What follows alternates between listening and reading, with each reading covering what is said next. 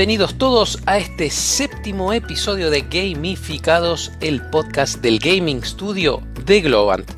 A continuación voy a presentarles al panel de notables que nos acompañan en el día de hoy y luego pasaremos directamente al tema del día intitulado Creando videojuegos en tierras lejanas. Y tenemos para este episodio dos invitados de lujo que nos van a contar sus experiencias y lo que hace falta para cumplir la premisa del tema del día. Permítanme presentarles entonces al señor Guillermo Brizuela, quien es Lead Game Producer del Gaming Studio en Europa y Asia. Es amante del gaming, obviamente, y experiencias relacionadas. Muy bienvenido, Guille. Hola, Ale. Un gusto, muchas gracias y la verdad que, es un placer estar en este nuevo episodio. La verdad que súper ansioso por empezar a hablar de este tema. Ah, y súper ansiosos nosotros de poder exprimir ese, ese cerebro privilegiado. ¿eh? Así que bueno, vamos a hacer muchas preguntas. Y nuestro segundo invitado, quien ya estuvo con nosotros en el primer episodio y fue un lujazo tenerlo también, el queridísimo señor José Plano, quien es Technical Director del Gaming Studio en EMEA. Él es gamer cuando puede, fanático de la saga de Zelda y coleccionista retro cuando la economía lo deja. Muy bienvenido, José querido. ¿Qué tal, Ale? Hola, Guille. Bueno, sí, ya soy viejo de la casa, ya es el segundo, no sé si alguno repitió. Ya, soy un clásico. Un clásico, exactamente. Creo que disfrutamos tanto de su compañía que lo vamos a llevar exiduamente. Un gustazo tenerte aquí de vuelta, José querido. Encantado de participar. Si les parece bien, chicos, vayamos al tema del día que, como dije, es creando videojuegos en tierras lejanas. Más allá de hablar del aspecto profesional, quiero también un poco mezclar preguntas más desde lo personal, si me permiten preguntarles, ¿sí? y si ustedes quieren compartir esas experiencias, porque para la gente que quizá está indecisa de si se muda o se repatria o emigra a otras tierras, creo que es importante tener en cuenta toda la experiencia acumulada que ustedes tienen como emigrantes y que puedan ayudar a decidir a una persona o no eh, si es la mejor decisión que pueden tomar. Perfecto, adelante. Lo primero que quiero saber es cuánto hace que trabaja cada uno de ustedes en la industria de los videojuegos. Estaba chequeando mi LinkedIn porque perdí la cuenta. Y son, sí, 15 años en esta cocina de, los videojuegos. Y yo, eh, con algún recreito que tuve de la industria por X motivo, pero un poco más de 20. Uf. O sea, recién estaba saliendo el Quake 1 y yo ya estaba con algunas cosas de raycasting en Wolfenstein, esto año 96.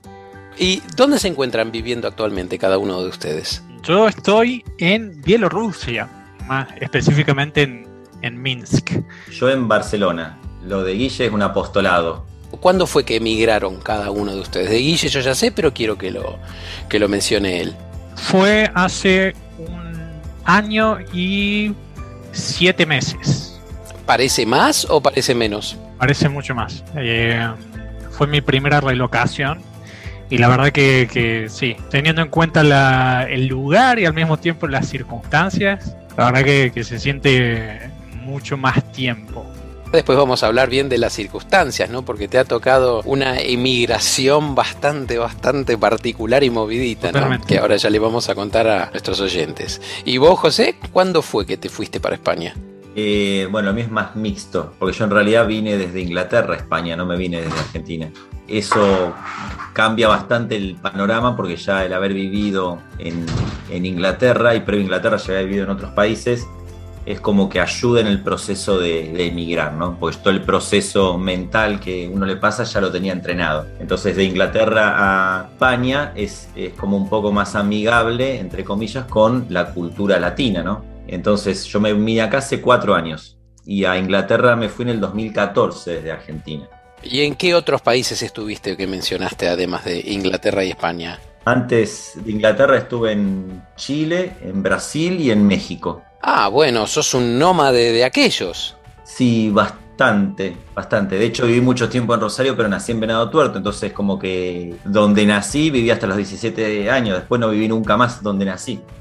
¿Qué tan fuerte fue eh, el choque cultural, si es que hubo choque cultural, cuando pisaron esa tierra nueva les costó adaptarse, les llevó un tiempo el proceso, se sintieron cómodos inmediatamente o no. Cuéntenme un poquito cómo es eso, porque me imagino que eso, eh, por lo menos eh, como soy yo, puede llegar a ser un poco duro, ¿no? En mi caso sí, fue, fue bastante interesante. No, sí, hay, hay muchos adjetivos para una relocación, pero sí, es interesante. Implica muchísima, mucho tiempo de procesamiento una vez que te, que te relocas. Eh, verlo desde afuera a verlo una vez que estás en el punto de destino.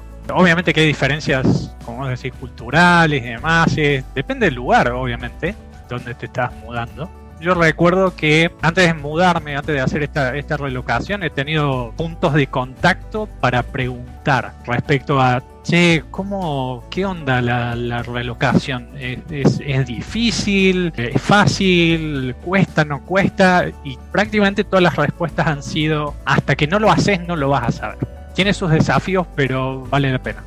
Hay mucho mito también en lo que es emigrar y, y hay mucho hype, ¿no? Entonces, eh, emigrar es un proceso complicado donde te cuenten lo que te cuenten, siempre estás solo y siempre vas a ser extranjero, no importa dónde vayas. Ese proceso mental hay que madurarlo, ¿ok? Entonces para madurarlo lo tiene que vivir cada uno a su manera. Por eso te decía al principio que yo ya tenía ese ejercicio mental de haber vivido en tantos países, entonces mudarme a España no me fue traumático. No, no solamente porque es muy familiar con Argentina, que también es un poco de mito eso, lo único que que compartimos es el idioma y hasta ahí no más. Entonces, todo ese tipo de hype y de, de preventa interna que tenemos, que yo creo que es también lo que nos permite poder emigrar, porque si te cuentan la verdad de la milanesa, posiblemente nunca emigrarías. Claro. Pero no es un proceso fácil y es un proceso que requiere de conocerse mucho uno mismo para saber en qué estado emocional está. Pero la verdad, yo después de todo este tiempo es una experiencia que se lo recomiendo a todo el mundo. O sea, todos deberíamos tener la oportunidad de poder viajar y vivir en un lugar del mundo, aunque sea un año de tu vida. Experiencia personal, la primera vez que viví mucho tiempo afuera, cuando volví a mi casa en, en Rosario, no era más mi casa, porque el que se había ido no tenía nada que ver con el que volvió. Así que me cambié de casa y me mudé a otra casa porque todo lo que estaba ahí no era mío, era otra persona la que había llegado. Y ese fue un golpe mucho más fuerte que el irse a vivir a otro lado. Cuando volvés y te das cuenta que donde volvés no estás más lo que estás buscando o lo que eras.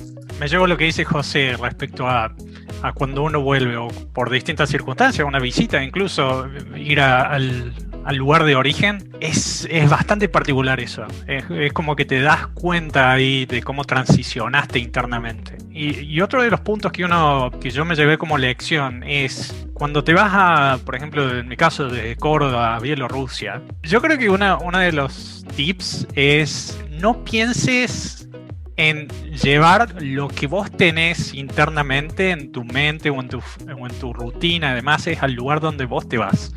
No pienses que tu estilo de vida lo podés mantener igual o, esperás encontrar ese estilo de vida que vos dejaste en el lugar de destino. Porque no va a pasar eso. Yo he conocido gente que la ha peleado bastante internamente por el hecho de buscar forzar esas situaciones o forzar esas rutinas en un lugar que no es apto para ese tipo de tradición. Ese tipo de costumbre en cuanto a la gente, en cuanto al clima, es totalmente distinto y tenés que estar totalmente abierto a eso, ¿eh? adaptarte vos al lugar en vez de que el lugar se adapte a vos. Voy a preguntarles algo muy específico que tiene que ver con cuánto tardaron en concretar y preparar la partida hacia esa tierra. ¿Cómo fue esa preparación previa?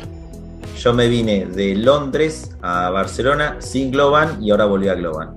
Entonces lo que pasó es que eh, fue la logística fue bastante más complicada, en el sentido de que, eh, bueno, nos vamos a Barcelona, estábamos ya de tres meses de embarazo, así que había que hacer todo muy ordenado. Por suerte el piso que alquilábamos en Londres era amueblado y lo único que tenía que hacer es ponerle llave e irme, ¿no? Y, que, quedaba la dueña ahí. Así que no pasaba nada, o sea, no, tenía que arrastrar muebles ni nada. Pero así todo fueron unas 10 cajas de cosas que tuve que mandar por, por flete, por decirlo de alguna manera, por, por transporte de cosas que teníamos en, la casa nuestra, ¿no? Y después las maletas nuestras con la ropa y no mucho más. Y después acá llegar y eh, alquilar un, piso temporal por un mes hasta acomodarnos donde nos íbamos a quedar definitivamente. De todas maneras, es un estrés no menor. Emigrar hay que planearlo muy bien, hay que armar el Excel, hay que tener todo muy al detalle y así todas las cosas no salen bien y hay que tener el plan B siempre para todo. Yo recuerdo que estaba en, Londres por un par de semanas por una cuestión de un, de un cliente que, tenía Globan en su momento. Y yo necesitaba volver, yo creo que era aproximadamente en esta fecha, era cerca de, septiembre. Primero de septiembre yo cumplo años. En esa época yo estaba en Londres. Y yo tenía como fecha totalmente definida el volverme para mi cumpleaños, sin importar lo que pase. Ese era mi requisito volver y, estar en mi cumpleaños. La situación fue que se dio esta posibilidad de Bielorrusia y Globan se pone en contacto conmigo para mencionarme esta situación. En vez de volverme a Córdoba, les interesaba, me ofrecían de que pase por Bielorrusia, esté una semana y viera básicamente si me gustaba el lugar. Así que Estuve una semana en Bielorrusia viendo si, si me gustaba ese lugar y al mismo tiempo tuve mi cumpleaños ahí en Bielorrusia. Acá en Bielorrusia, perdón. Volví a Argentina con la decisión prácticamente tomada y dando la buena nueva a mi familia.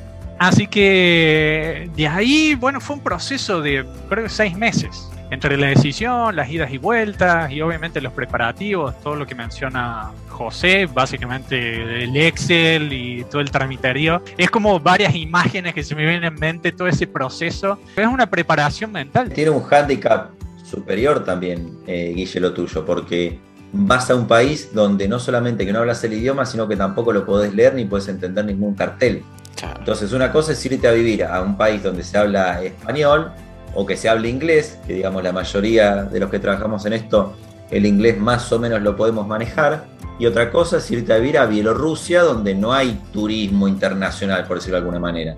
O sea, es un país donde nadie lo pone como destino de vacaciones first stop. Entonces, todo un hándicap, porque en la calle tampoco hablan inglés. Yo estuve una vez con Guilla allá antes de la pandemia y es muy choqueante el que nadie hable inglés y no puedes leer ningún cartel porque están todos en ruso. No puedes comer. Con Guille fuimos a comer una hamburguesa, no sé cómo salimos con una hamburguesa en la mano todavía, pero salimos con una hamburguesa en la mano. Pero es bueno esto que ambos comentaron de ordenarse un poco, tener un Excel o un listado de cosas que se tienen que hacer y por el otro tener contingencias para cada una de esas situaciones que se pueden dar o no y en base a eso tener un poquito más de opciones. Me parece que es un poco cuestión de saber organizarse y no dejar todo librado a la buena de Dios porque si no uno lo puede llegar a pasar muy mal. Eso es un poco lo que me están comentando, ¿no? Te entrena mucho a ser buena persona. Te entrena mucho en el sentido de que hoy, por ejemplo, a mí, eh, cuando veo que alguien está perdido en la calle, no me cuesta nada de pararme y preguntarle qué quiere hacer, a dónde va, qué le pasa, porque todos estuvimos en esa situación.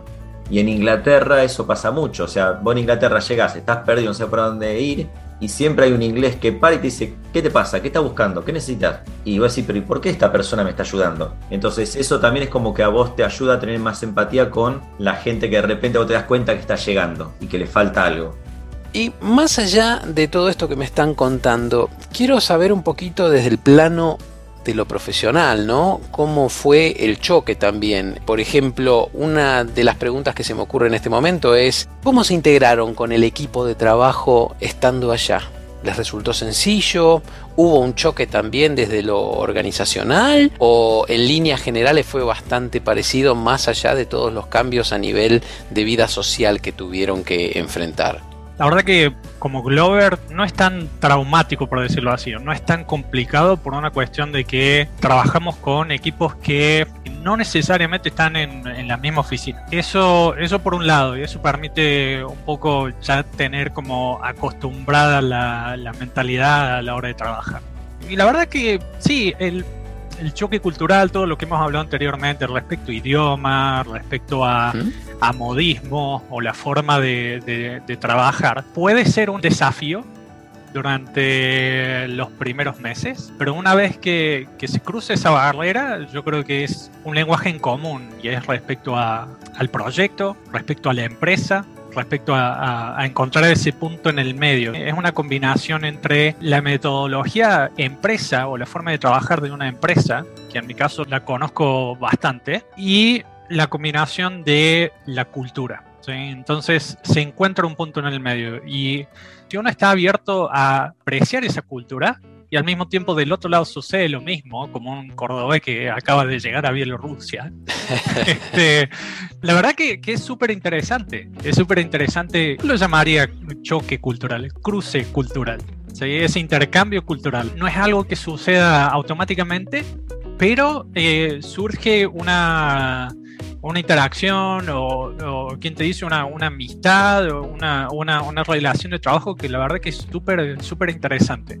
Ahora, en el caso tuyo, José, bueno, en el caso de Guille ya sabemos que fue a tierras lejanas, pero trabajando para la misma empresa, por lo que hay algunos procesos y procedimientos y cuestiones relacionadas con la metodicidad de la empresa que por ahí se veían reflejadas en esa otra oficina. En tu caso, por lo que nos contaste, has tenido experiencias de trabajo yendo a empresas variadas. ¿Te cambió mucho eso o fue similar un poco a lo que comentó Guille? Hay matices, es más o menos lo mismo que lo que comentó Guille, sobre todo con, con Inglaterra, no tanto porque ahí fue, yo me fui con Globan Inglaterra, ¿no? entonces ese cambio eh, no fue tan brusco, pero sí empecé a trabajar con gente de muchas culturas diferentes, que antes uno dice, bueno, sí, pero yo las culturas estas las conozco, y cuando estás trabajando y conviviendo, por decirlo de alguna manera, con gente de, culturas súper diferentes a las nuestras, es como que empezás a ver un montón de matices también, o sea, a nivel de, de lo que es ingeniería, de lo que hacemos nosotros, lo que es construir, en este caso, gaming, es más o menos lo mismo, pero después te das cuenta que hay códigos de convivencia y códigos de conducta que son diferentes. Pero hay un hilo conductor que es que la mayoría de la gente quiere aprender del que está al lado, en todo sentido, en lo que es técnico y en lo que es cultural. Entonces eso enriquece mucho. Y venir a España es más choqueante, en el sentido porque vos no te esperas el cambio. Se va a decir, ah, bueno, voy a España, hablamos español. Bueno, no. Si venís a, a Madrid vas a hablar español, si vas a Andalucía vas a hablar español, si venís a Cataluña vas a encontrar mucha gente que habla catalán, aunque también hablan español. Mm. Entonces, por ejemplo, en mi caso yo fui a una empresa que era 100% eh, catalana, entre comillas, donde toda la gente hablaba catalán en el día a día. También hablaba español y conmigo hablaba en español, pero digamos, llegás a un, a un punto donde vos decís, che, acá soy súper extranjero y tengo que eh, amalgamarme con una cultura catalana y con un idioma catalán que en Argentina no encontrás gente que hable catalán en la calle, como acá.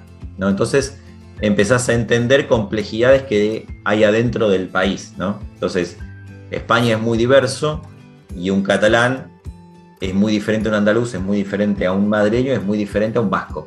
Entonces, ese proceso no es menor. Ahora, esto me está causando mucha curiosidad. ¿Alguno se anima a contarme cómo es un día de trabajo normal allá? A ver, primero que nada, depende, depende de la situación de ese día en particular. Obviamente depende del puesto de cada uno o el tipo de responsabilidad que puede tener cada uno. Por mi experiencia, se tiene un esquema muy de alto nivel que es basado en cómo uno abandona el día actual, qué es lo que tiene para el día siguiente. Y dependiendo de eso, puedes tener un vistazo en un calendario. El día en sí mismo, cuándo se arranca, cuándo se termina, pasa por, por cómo venga esa, ese día en particular. Por lo menos en mi caso. Respecto a condimentos extras que puedan ser variables dependiendo del lugar, se da mucho, bueno, el, trabajar desde casa, una rutina bastante marcada y buscando encontrar ese balance, el balance entre la necesidad de completar tareas y al mismo tiempo un balance con, con la vida diaria, sobre todo trabajando desde, desde casa, donde, donde está, está uno lleno y rodeado de distracciones o potenciales para distracciones. Eh, pero, pero sí, la verdad que, eh, es, es, muy cambiante. En, todo, dentro de esa rutina es muy cambiante, obviamente dependiendo del proyecto y dependiendo cómo ven el día, básicamente. Bien, pero ¿notas alguna diferencia, Guille, con respecto a cómo vos te organizabas estando en Argentina versus cómo te organizás hoy día estando en Bielorrusia para lo que es la organización del día laboral en sí o de la semana laboral o como sea la unidad que vos utilices o es, bastante similar en ese aspecto? El cambio más grande que encuentro es una cuestión de, usos horarios. si bien yo estoy aquí en Bielorrusia, sigo trabajando con equipos de, por ejemplo, de Argentina. Tengo una diferencia de 6 horas y me implica alinearme lo mejor posible dependiendo el día y dependiendo sus usos horarios. Fuera de eso se percibe muy, muy similar a lo que a la rutina que yo tenía en Argentina. En tu caso, José, ¿se da algo similar o ves que es algo muy distinto? Se da algo parecido, el, uso horario, y creo que también es parte de, las nuevas economías, eh, que tiene más que ver con trabajar con equipos distribuidos en múltiples usos horarios.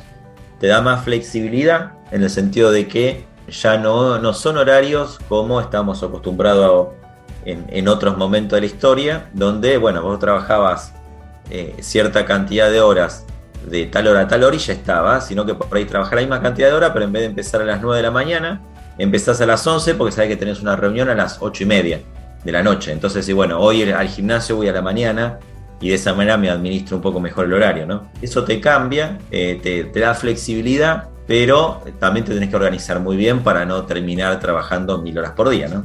Ustedes han tenido oportunidad de trabajar con estudios de gaming locales, no tan algo en particular, algún quirk en particular, alguna cosa a la que no estaban habituados trabajando con otros estudios de otras zonas, países. Hay algunas cosas, son bastante similares. Lo que pasa es que de los países que trabajé, eh, específicamente en gaming, hay tres niveles de madurez diferentes de la industria. Entonces, por ejemplo, Argentina, cuando yo trabajaba en gaming allá, que fue hace mucho tiempo, estaba infinitamente más inmaduro que lo que estaba Inglaterra y por supuesto España también, ¿no?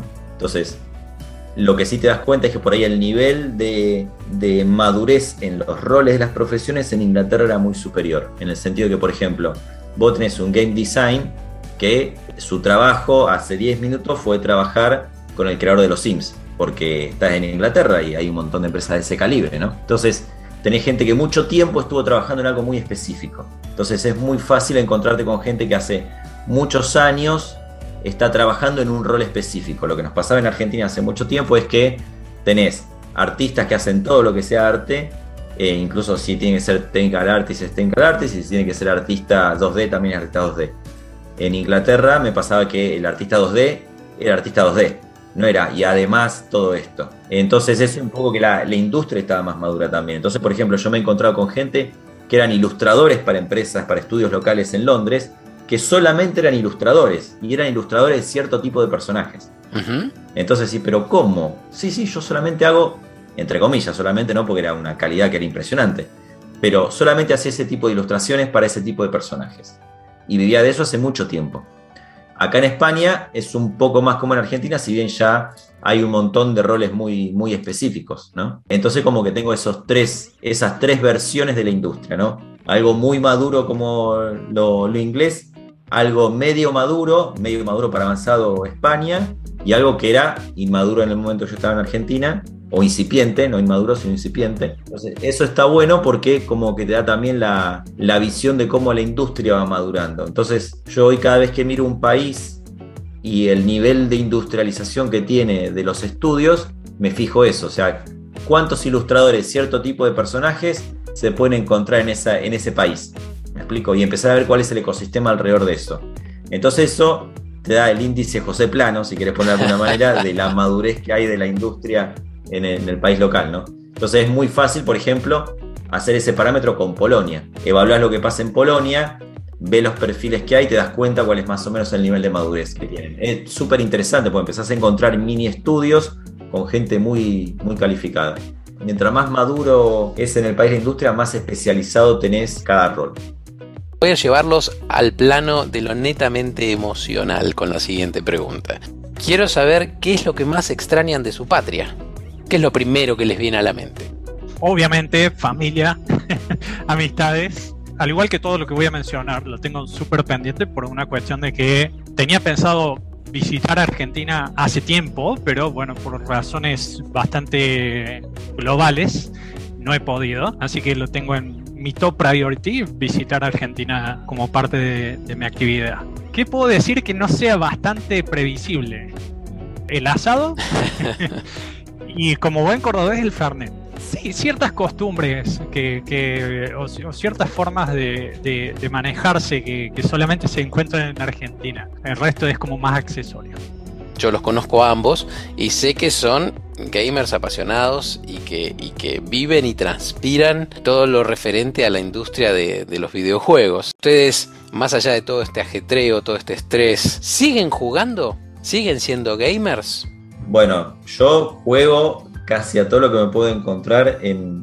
Yo tengo como un horario de rutina de después que se duerme mi hija, de o mirar alguna serie con mi mujer o alguna película, o jugar a algo, o ponerme a programar porque el vicio hay que despuntarlo siempre, ¿no?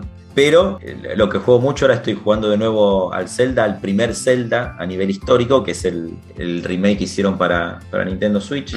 Me gusta mucho todo lo que es con Zelda y siempre tengo algún juego dando vuelta de Zelda, o para jugar o para rejugar. Y después otro juego español que estoy jugando ahora, que es Blasphemous. Muy bueno también, es un Metroidvania. Para los que no lo conozcan, es una mezcla entre Metroid y Castlevania. Muy bueno porque además es el folclore del sur de España, de las Pascuas sevillanas, por decirlo de alguna manera, de las Pascuas andaluzas, que es muy colorido y que tiene un montón de personajes míticos que ameritan, tiene mucha mitología el sur en, en cuanto a la Pascua. Entonces armaron todo un juego en relación a eso que es increíble. Qué interesante. Muy bueno con un montón de pixel art y todo. Muy bueno, muy, muy, muy bueno. Como dice José, es si tengo un espacio libre, yo creo que 50% de chance es ver alguna película o jugar algún juego, alguna experiencia que me desconecte de lo que hice en el día. Y respecto a juego en particular, yo creo que es como la música. Depende del humor que uno tenga, el tipo de juego que uno quiere jugar algo super action based o un juego de estrategia o algo con narrativa que sería el, el, opposite En mi caso, por algún motivo, me puse a jugar Resident Evil 7 que me parece bastante interesante, sobre todo en VR. Es uno de los pocos juegos en, en PlayStation que está hecho en VR para VR y es una experiencia triple A. Perdóname que te interrumpa, Guille. Contale a nuestros oyentes qué sería triple A. Y primero que nada, que bastante subjetivo. No, no, no, no tomen mi versión como, como la 100% correcta, porque seguramente tanto vos, José, como vos, Ale, tiene una, una versión, eh, tiene ciertos parámetros. Ahora, yo lo que considero triple A es una cuestión de el nivel de presupuesto y el nivel de producción, ¿sí? que tienen una experiencia de juego en cuanto a, buscar superar los límites o ser vanguardista en cuanto a un aspecto mínimamente de la experiencia. ¿sí? Top notch, top quality, ya sea en gráficos o en gameplay eh, o en sonido, ¿sí? mayormente en gráficos, que es eh, bueno, una tendencia de siempre buscar superar esa, ese boundary. Son como características que empujan una experiencia de, un juego indie, más bien de bajo presupuesto, que no quiere decir que no sea divertido, ni mucho menos. Tengo dos preguntas más para ustedes y cerramos la sección. La primera es, ¿alguno de los dos tiene ganas de contarme alguna anécdota específica con respecto a este tema de emigrar, algo que les haya pasado al llegar allá o al establecerse, o mismo una vez que ya tenían un tiempo viviendo y estando acomodados en el nuevo país de destino, algo que se les venga a la mente quizás? En Inglaterra fui a abrir la cuenta del banco y nosotros en Argentina estamos acostumbrados que cuando vas a abrir la cuenta del banco te cobran por todo lo que les parece que te tienen que cobrar, ¿no? Entonces yo voy a abrir la, la cuenta del banco en Inglaterra a un banco digo, hola, vengo a abrir la cuenta del banco, este es mi contrato laboral que, tengo, ¿cómo es el proceso? Y me dice, bueno, listo, esta es la cuenta, te abro la cuenta bancaria, bla, bla, bla, bla. Le digo, ok, le digo, pero ¿y cuánto me van a cobrar por abrir la cuenta bancaria? Me dice, nada, ¿por qué te voy a cobrar por abrir la cuenta bancaria? no, bueno, porque en Argentina y le cuento y me dice, no, no, dice, acá no te vamos a cobrar por abrir la cuenta bancaria, si vos vas a dejar el dinero acá. Entonces me dice, ah, bueno, mira, vos por tu cuenta y la empresa, vos te, y va, tu nómina está acá, o sea, tu sueldo va a estar acá, vos tenés acceso a la cuenta premium. Ah, bueno, ¿y qué tengo que pagar por la cuenta premium? Me dice, nada tenés que pagar por la cuenta premium. Entonces, claro, le empecé a explicar de nuevo, discúlpame, y el, y el flaco me miraba como diciendo, este extraterrestre, ¿qué le pasa? Entonces yo creo que todavía el día de hoy se le debe estar contando a los amigos que vino un flaco que quería abrir una cuenta y pagarme por abrir la cuenta. Y es, muy loco porque no estamos acostumbrados a eso. Entonces esas son las mini cosas que te digo que pasan. Quiero que me digan si tienen algún consejo que a ustedes les parezca que le va a resultar útil a alguien que está pensando en emigrar puede ser un tip digamos, para que la experiencia a quien está por emigrar le resulte más amena, o incluso para que se siente un segundo y se ponga a pensar si realmente hacer todo ese movimiento es realmente lo que quiere hacer. ¿Qué les viene a la mente? Algo que pueda servir para alguien que está en esa misma situación que en un momento estuvieron ustedes, ¿no? Hacelo, no tienes nada que perder. Es un proceso que, que no es fácil. Cualquier persona está mintiendo si dice que una relocación es fácil. No lo es. Eh, hay distintas eh, variables a tener en cuenta, la personalidad de cada uno, pero en definitiva yo creo que es una experiencia que súper vale la pena y que no importa lo que pase en ese lugar donde te vas a ir, tu lugar de origen siempre va a estar. No hay nada que perder. Depende de la situación en que estás en tu vida. Una cosa es venirte solo, otra cosa es venirte con hijos, otra cosa es eh, venirte sin trabajo.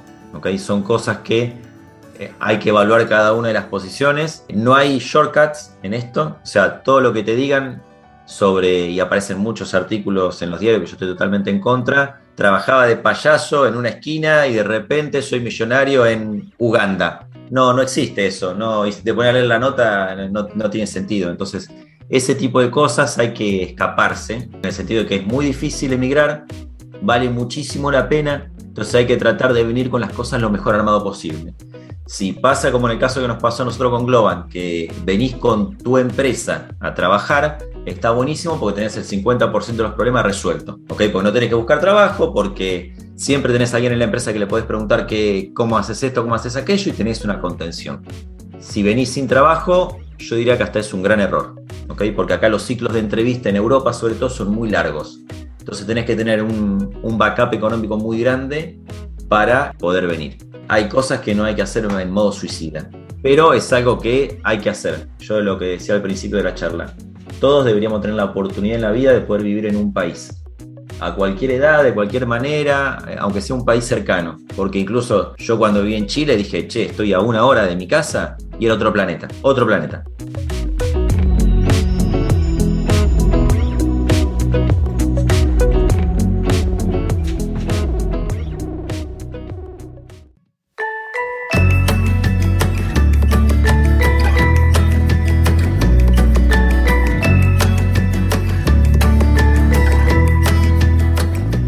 Vamos a pasar a la sección ¿Qué pasaba en un año como? Y el año elegido para hablar en este episodio es 1985.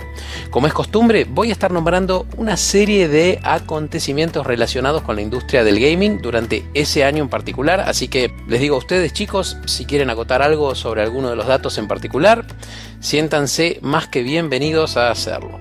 Comencemos entonces. A nivel de industria particularmente se funda Westwood Associates, que si no la están identificando mucho, luego sería renombrada a Westwood Studios en 1992, que es cuando se asocia con Virgin Games. Y bueno, después ya sabemos que este estudio es más tarde adquirido por Electronic Arts en 1998. Command and Conquer. Escucho esa, esa compañía, o leo esa compañía y se me viene en mente Command and Conquer. Sí, además tenía una particularidad que era la cantidad, pues compite con el Warcraft en ese momento. Pero lo que tenía es que vos en el Command and Conquer podías crear una cantidad infinita de unidades. En el Warcraft tenía una cantidad limitada. Pero sí, Command and Conquer, justamente lo que vos me mencionas. Eh, yo la primera vez que lo jugué a Command and Conquer fue en PlayStation 1, que bastante bien funcionaba.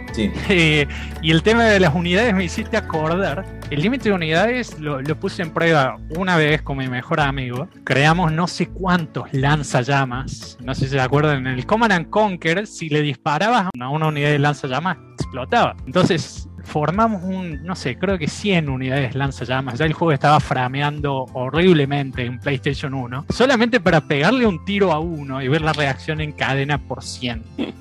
cantidad de horas que le habré dedicado a, a Command and Conquer. Me imaginé que iba a sonarles un poquito Westwood Studios y que iban a tener algún tipo de recuerdo lindo o grato con respecto a uno de sus juegos, ¿no? Bueno, un juego tan emblemático como precisamente Command and Conquer, que muchísimos de nosotros recordamos. Vayamos a la parte de lo que es el arcade de 1985, a ver qué es lo que estaba pasando, ¿no? Vamos de menor a mayor.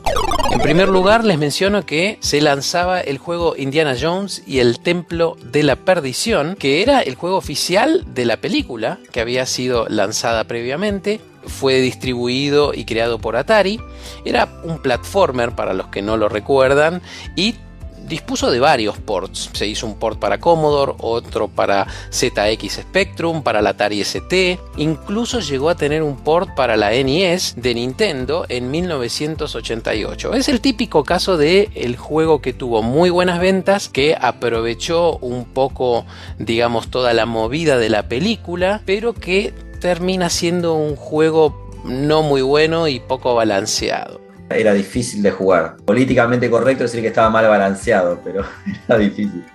Continuemos con Space Harrier, que seguramente a muchos de ustedes les va a sonar, que fue lanzado por la compañía Sega y que era más que nada como una especie de juego en pseudo 3D, que en realidad simulaba ser 3D, aunque realmente utilizaba otra técnica conocida como sprite scaling o escalamiento de sprites y que termina siendo una gran influencia para juegos que serían lanzados luego como Star Fox y este que seguramente conocen y deben haber jugado en más de algún local, el famosísimo Afterburner.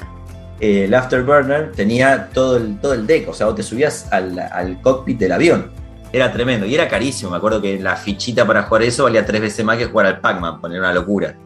Space Harrier definió esa forma de hacer el, scaling de los sprites para, ese tipo de efectos, que después se popularizó mucho con el modo 7 de, Super Nintendo con un chip especial. Y en realidad todo lo que hizo Sega con Space Harrier y, y este tipo de juegos quedó en el olvido hasta que apareció el modo 7 y como que se lo robó entre comillas Nintendo a ese rol, ¿me explico? O sea, después el modo 7 empezó a ser como, oh, Nintendo hizo esto. Y en realidad ya habíamos jugado a juegos así. Pero obviamente había un chip, había un chip que soportaba eso que era mucho más eficiente. Hablemos un poco de qué hizo Capcom ese mismo año, ¿no? En 1985 y lanza dos tremendos títulos que fueron liderados curiosamente ambos por Tokuro Fujiwara, que son los títulos Comando y Ghost and Goblins. En el caso de Atari Games, Atari Games lanza Gauntlet, que era un juego, básicamente un dungeon crawler o dicho por ahí en español, un juego de exploración de mazmorras. ¿sí? Y la característica principal que tenía es que es uno de los primeros juegos multiplayer. Era un cooperativo que podía jugarse hasta cuatro jugadores, o sea que tenías cuatro sets de controles distintos en la misma cabina. También se lanza otro juegazo como Yi Are Kung Fu, que era un juego de pelea de Konami Vamos a comentar que este juego en realidad eh, se lanza en 1984 en Japón, no en 1985, pero en nuestra defensa 1985 fue el año de lanzamiento mundial y distribución mundial de este juego. Y Curiosamente también es un juego que está muy inspirado en películas de Bruce Lee, en donde el personaje principal tiene que derrotar básicamente a 11 maestros de distintas artes marciales y convertirse en gran maestro o gran master. Y esto realmente era lo llamativo un poco también de este juego que era muy divertido, es que precisamente cuando uno enfrentaba a los distintos maestros, cada uno tenía una técnica en particular y un set de movimientos y de características asociadas al personaje y al tipo de arte marcial que desarrollaba muy marcados y muy notorios y realmente uno tenía que hacer todo un proceso de aprendizaje, ¿no? Lo jugué en la MSX, lo jugué en la CZ Spectrum también con las teclas de goma y era como el juego de pelea en el momento. Antes de que saliera Fighting Street que era la primera versión de lo que sería de Street Fighter.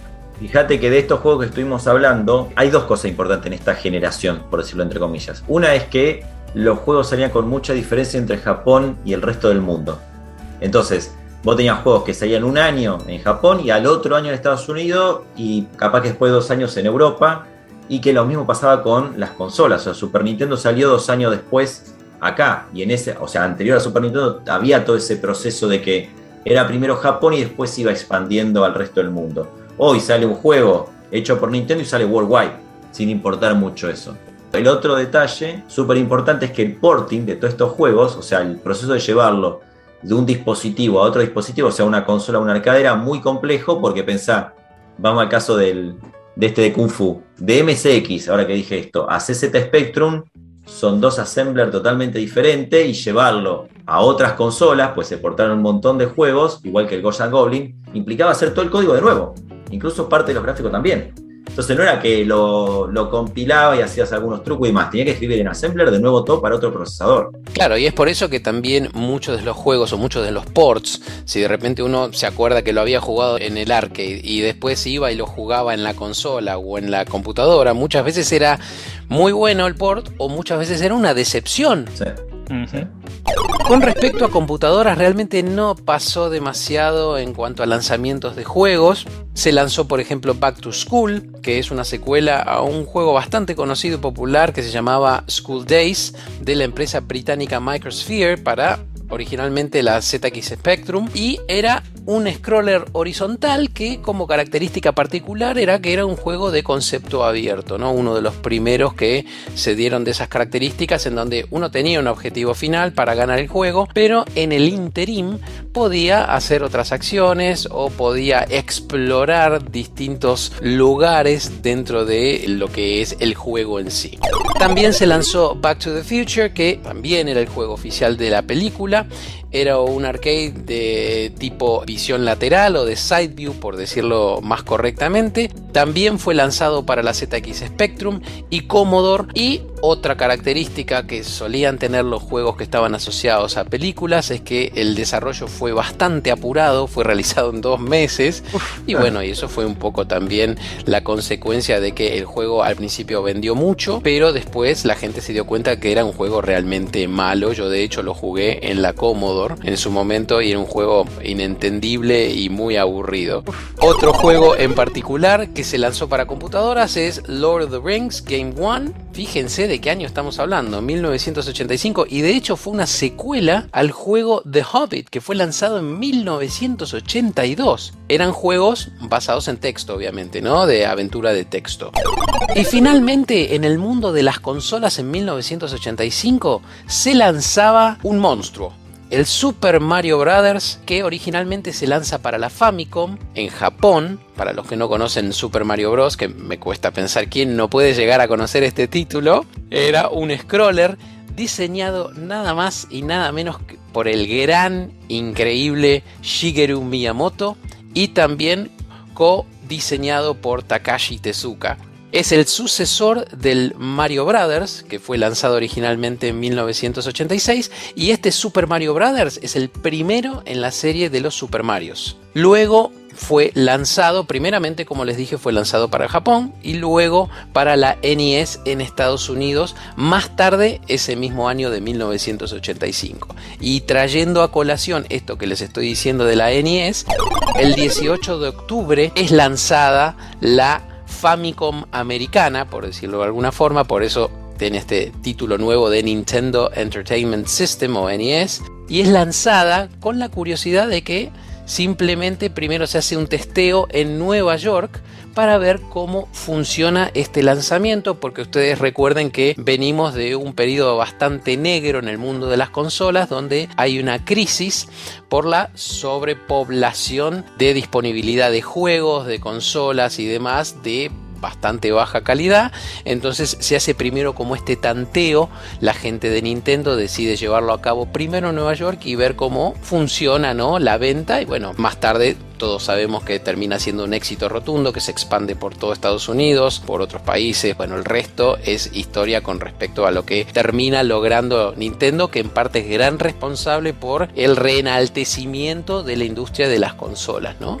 Fue el primer gran fracaso industrial de que todas las, las consoles que había antes y los juegos estaban muy pensados desde el producto de consola y de juguete y no desde el juego en sí, desde los juegos.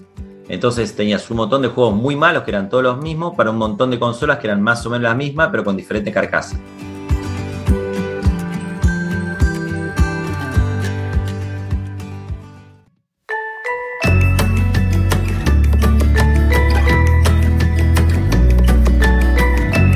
Ha sido todo por hoy en el nuevo episodio de Gamificados.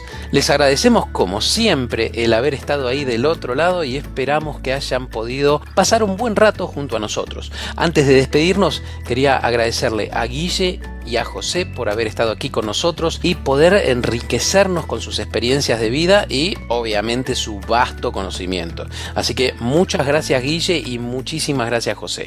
No, la verdad muy, muy bueno. Excelente, excelente experiencia compartir este, este tipo de charlas con gente que, que le encanta la industria como nosotros y espero que del otro lado lo disfruten. Gracias, Ale. Sí, la verdad que súper bien y creo que, está bueno también este mix de, que estemos Guille y yo hablando de dos países que son muy antagónicos también, que es muy enriquecedor para nosotros y poder pulir aspectos de lo que nos pasó y para que el resto de la gente que quiera emigrar en esta industria tenga, aunque sea un par de tips como para poder eh, armar su Excel y ver cómo migrar. Y en caso que les haya picado el bichito de la curiosidad, no se olviden de visitarnos en globan.com. Nos vemos en el próximo episodio.